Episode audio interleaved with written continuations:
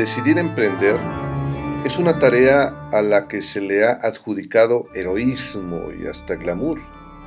Los porristas del emprendimiento pocas veces te hablan de lo difícil que puede ser emprender.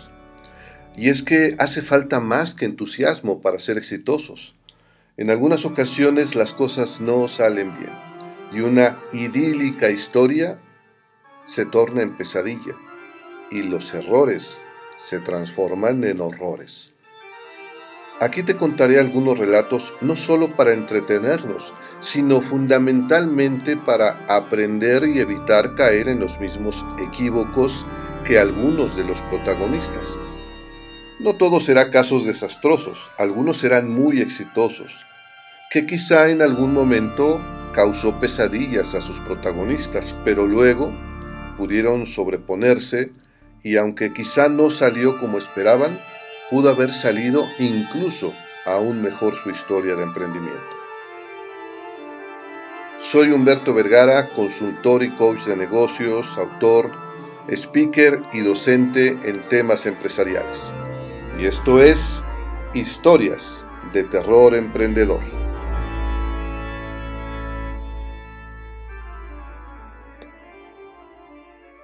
En una calle de acceso a la entrada de un fraccionamiento se encontraba una tienda que era indispensable parada antes de llegar a casa. También era lo más cercano si querías comprar algo que te faltara. Había un centro comercial en la zona, pero para llegar a él se tenía que cruzar a pie una gran avenida de cuatro carriles y de alta velocidad. En auto habría que dar una vuelta en un retorno para luego pasar dos semáforos y llegar. Por ello, esta tienda tenía unas 500 viviendas al menos de mercado cautivo.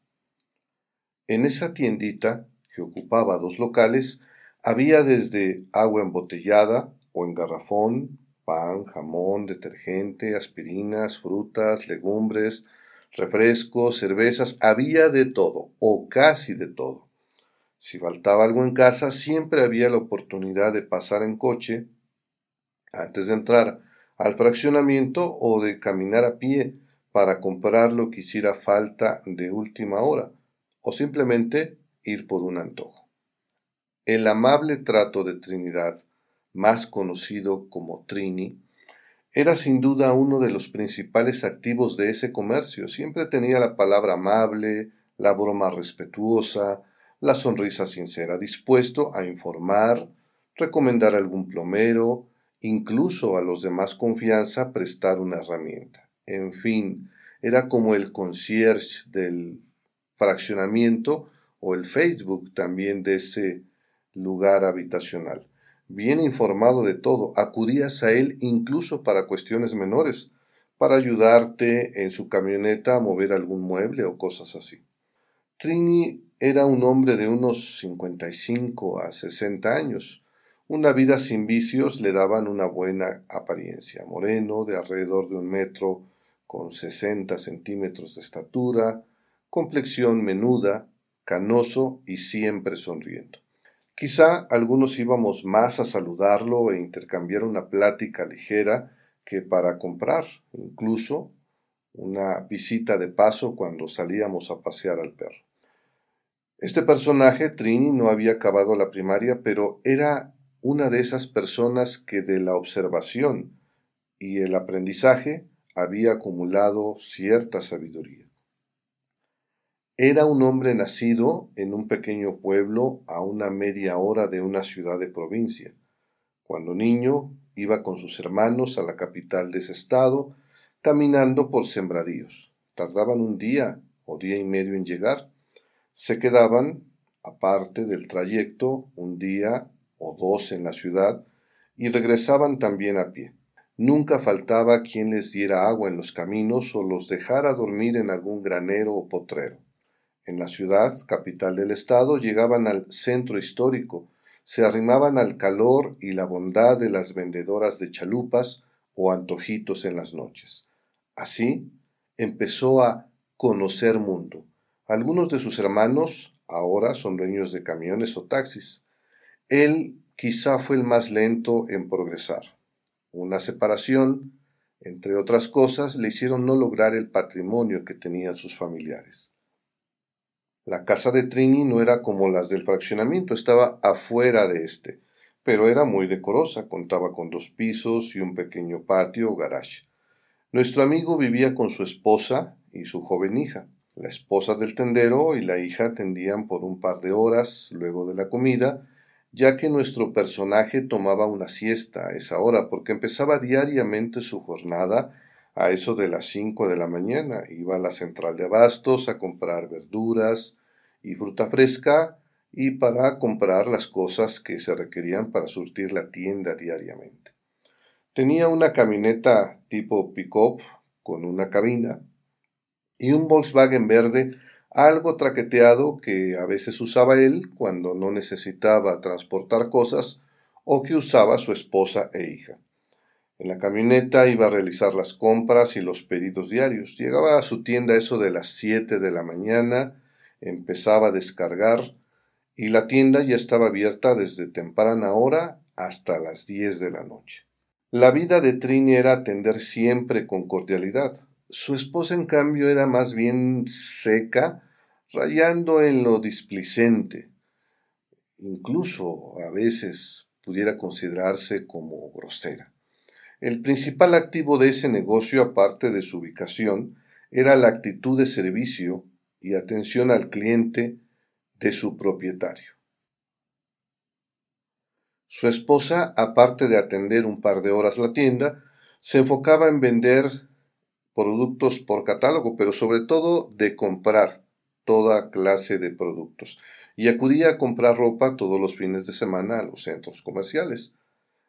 Se daba uno cuenta porque estrenaba y en ocasiones estaba platicando con otras señoras que acudían a esa tienda. Un buen día, mejor dicho, un mal día, sucedió algo que quebraría sueños, matrimonio, vida esperanza. El tendero tenía años ahorrando para su sueño emprendedor, una especie de culminación.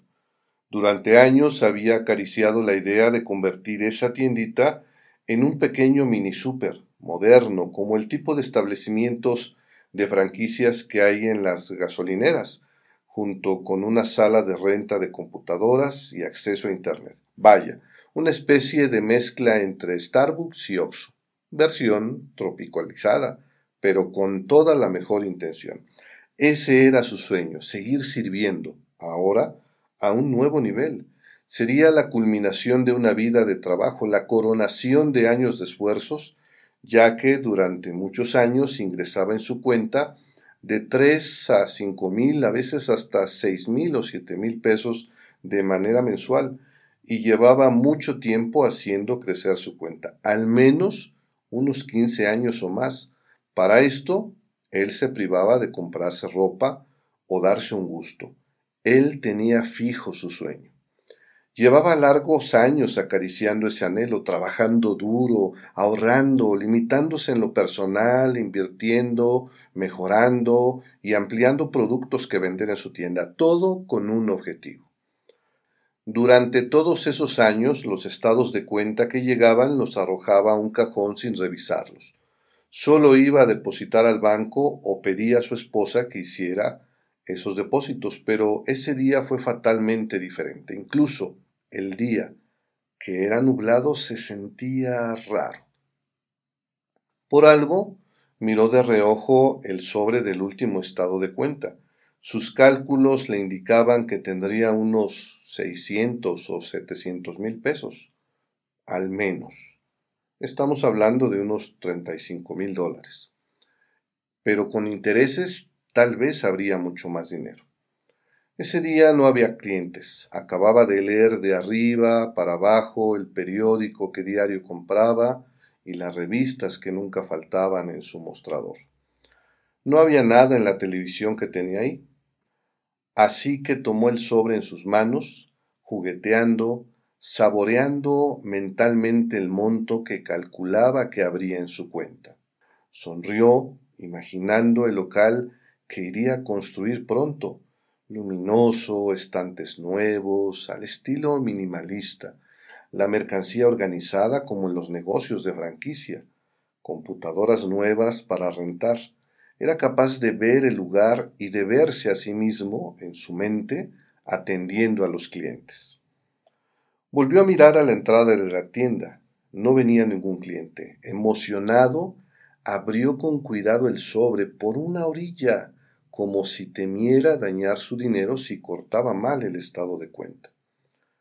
Abrió las dos hojas, se restregó los ojos para ver si estaba viendo bien, revisó el destinatario, no podía ser cierto.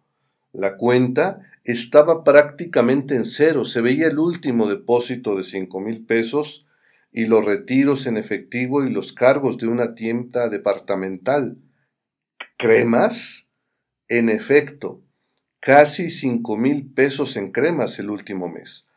Al confrontar a su esposa, antes de separarse de ella y dejar su casa, le confirmó que de la misma manera que ingresaba Trini en la cuenta el dinero, ella se lo gastaba todo, todo en ropa, maquillaje, productos por catálogo, perfumes y en cremas. Tener socios infieles o compañeros de vida que no tienen los mismos objetivos financieros y de negocios, en algún momento lleva al traste al negocio y a la relación. El boicot al proyecto, no trabajar en el mismo sentido, lleva al fracaso. Donde no hay comunicación, definición de las reglas o acuerdos y respeto a ellos, incluso honor, no prospera el negocio. Es muy importante que los socios o parejas en un emprendimiento sean fieles a los objetivos del otro, a no tomar indebidamente las ganancias.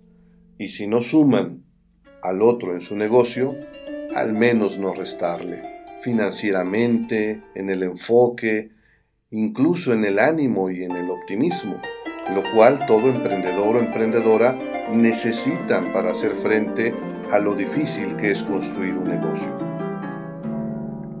La traición, el boicot, el lastre, incluso los ataques, siempre los esperas de fuera, nunca de los que se supone están a bordo y a tu lado.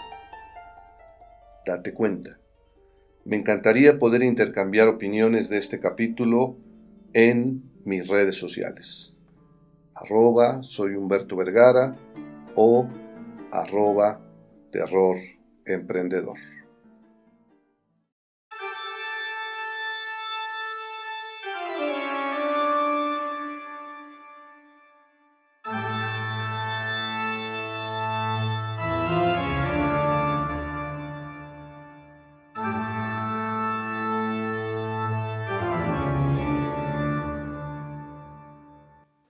¿Conoces otra historia que merece ser contada? Compártela en nuestras redes sociales. Búscame en Facebook, Twitter, Instagram o TikTok como arroba terroremprendedor. Arróbanos o utiliza el hashtag terroremprendedor. Soy Humberto Vergara y esto fue Historias de Terror Emprendedor.